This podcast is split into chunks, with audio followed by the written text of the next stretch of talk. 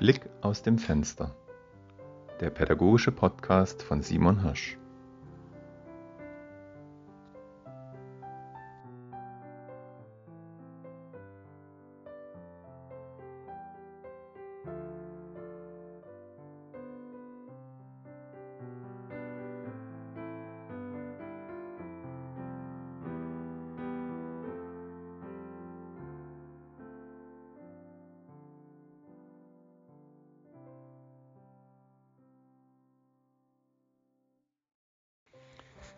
Das Lehrerzimmer. Ja, das Lehrerzimmer ist ein magischer Ort. Ähnlich magisch wie die WG-Küche. Ich habe selber zu Beginn meines Studiums in einer WG gelebt und weiß, wie sich eine WG-Küche verhält und wie sie sich entwickelt.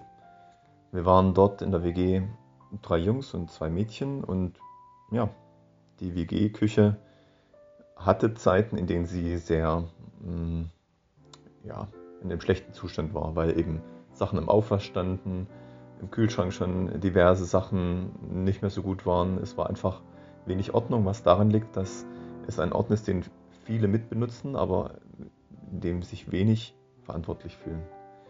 Und das Lehrerzimmer kann auch in diese Richtung gehen. Es ist ein Ort, den viele ständig benutzen müssen, in dem viele da sind für den sich aber keiner verantwortlich fühlt. Und das finde ich schade. Deswegen habe ich mir so ein bisschen vorgenommen, mich für das Lehrerzimmer verantwortlich zu fühlen, also dort immer mal aufzuräumen. Es gibt tausend eine Ecke, die man angehen könnte zum Ordnen.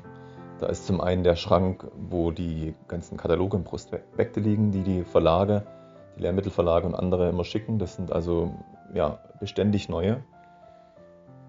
Dort habe ich schon mal Ordnung geschafft und, und alle Kataloge zu einem bestimmten Thema in einen Schuber beschriftet und auch den jährlich ausgetauscht. Das ist also eine Ecke, die schnell vermüllt, weil einfach ja, letztendlich die neuen Prospekte und Kataloge einfach reingeschoben werden. Dann der Schrank mit den Lehrmaterialien. Habe ich auch schon einmal grundsaniert. Mathe- und Deutschmaterialien getrennt nach Themenbereichen, nach Klassen geordnet, beschriftet. Auch da gibt es immer wieder neu Prüfexemplare und, und andere Sachen. Also auch da ist immer die Gefahr, dass es dann wieder in Unordnung gerät. Aber es ist wichtig, dass man dort die Sachen, die man braucht, gleich greifen kann. Dann natürlich der Lehrertisch, also die Lehrertische besser gesagt. Bei uns sind die zusammengeschoben zu einer langen Tafel. Und ich finde, das ist schon wie der Ausweis in, in einer Wohnung, in einem Haus, wenn man reinkommt, der Hausflur der macht den ersten Eindruck und wenn man ins Lehrerzimmer reinkommt und auf einen vermüllten, zugestellten Tisch schaut, auf dem noch alte Tassen und Teller stehen, ist das was anderes, als wenn man reinkommt und auf einen sauberen, ordentlich aufgeräumten, vielleicht auch leeren Tisch schaut, der einen besseren Eindruck macht.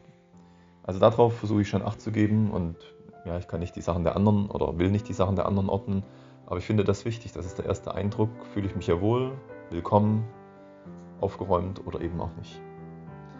Dann die ganzen Pinwände mit den Informationen. Dort gibt es immer so eine Art un unsichtbaren Kampf ähm, mit unserer Schulleiterin, die dann natürlich wichtige Informationen immer dranhängt, Fortbildung da und Informationen dort.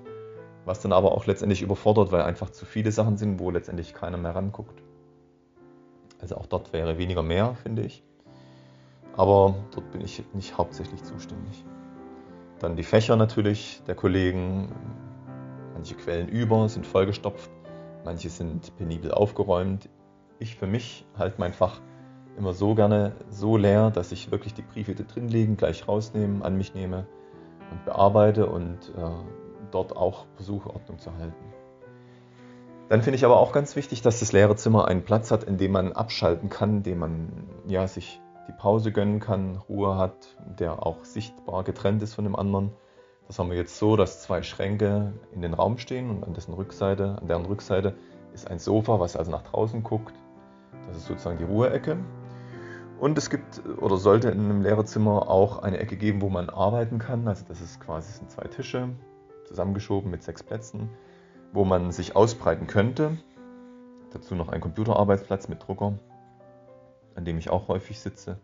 Also so verschiedene Ecken, die aber voneinander abgetrennt sind. Das macht für mich ein gutes, ein schönes Lehrerzimmer aus, in dem ich gerne bin. Es gibt manche Kollegen, die ganz oft im Lehrerzimmer sind und sitzen und schwatzen und es gibt welche, die das eher meiden, weil sie vielleicht sich auch nicht so wohl fühlen oder äh, lieber in ihrem Zimmer, in ihrer Ordnung ihren Sachen nachgehen können. Das Lehrerzimmer. Das war Blick aus dem Fenster, der pädagogische Podcast von Simon Hirsch. Bis zum nächsten Mal.